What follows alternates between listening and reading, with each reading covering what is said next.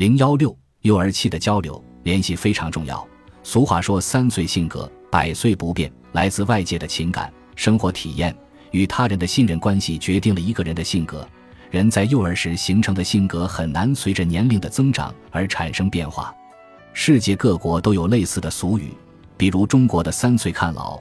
美国的“在摇篮里学到的东西会被带到坟墓里去”，都表明了婴幼儿时期对性格形成的重要性。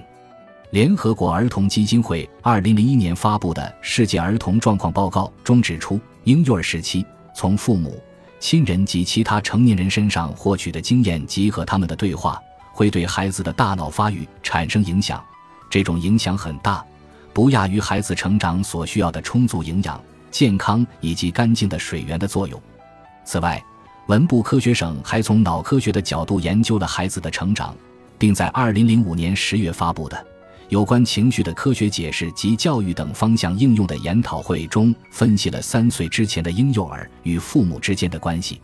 报告指出，在情绪发育方面，对于三岁以前的婴幼儿来说，母亲及家人倾注的感情有助于其产生稳定的情绪，并在此基础上实现进一步的发展，强调了母亲和家庭的重要性。